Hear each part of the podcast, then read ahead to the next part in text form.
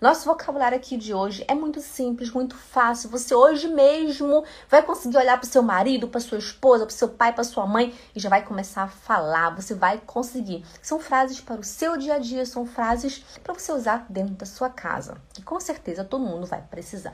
Por exemplo, seria Bitte packe deine Wäsche in den Wäschekorb. Por favor, coloque as suas roupas no cesto de roupa suja. Wäsche é roupas e Korb é cesto, cesto de roupa suja. Also, você deu a informação e você vai ver se ele vai fazer isso. Aí você vai lá e pergunta: Hast du deine Wäsche schon in den Wäschekorb gesteckt? Hast ou hast? Achtung, Achtung, hast. Não fala rasti. Lembra do pessoal lá do Recife, lá de Pernambuco, né? Oi, tudo bom contigo? Bom dia! Então você tem que falar assim é rast, não rasti. Eu, lá, eu sou de Belém do Pará. Lá no Belém do Pará a gente fala ti, né? Tia, em vez de ser tia.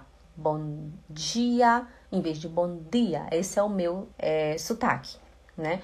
Mas quem, quem mora lá, lá de Pernambuco, é, é, é Recife, né? Ou de algum outro lugar que eu não sei, para eles fica mais fácil falar o alemão. Pra gente já é difícil. Eu confesso para vocês que eu tive que treinar muito. Ficava e não saía, sabe? Não saía, mas hoje eu consigo. Então isso é prova de que você também consegue. Se eu conseguir, você consegue também.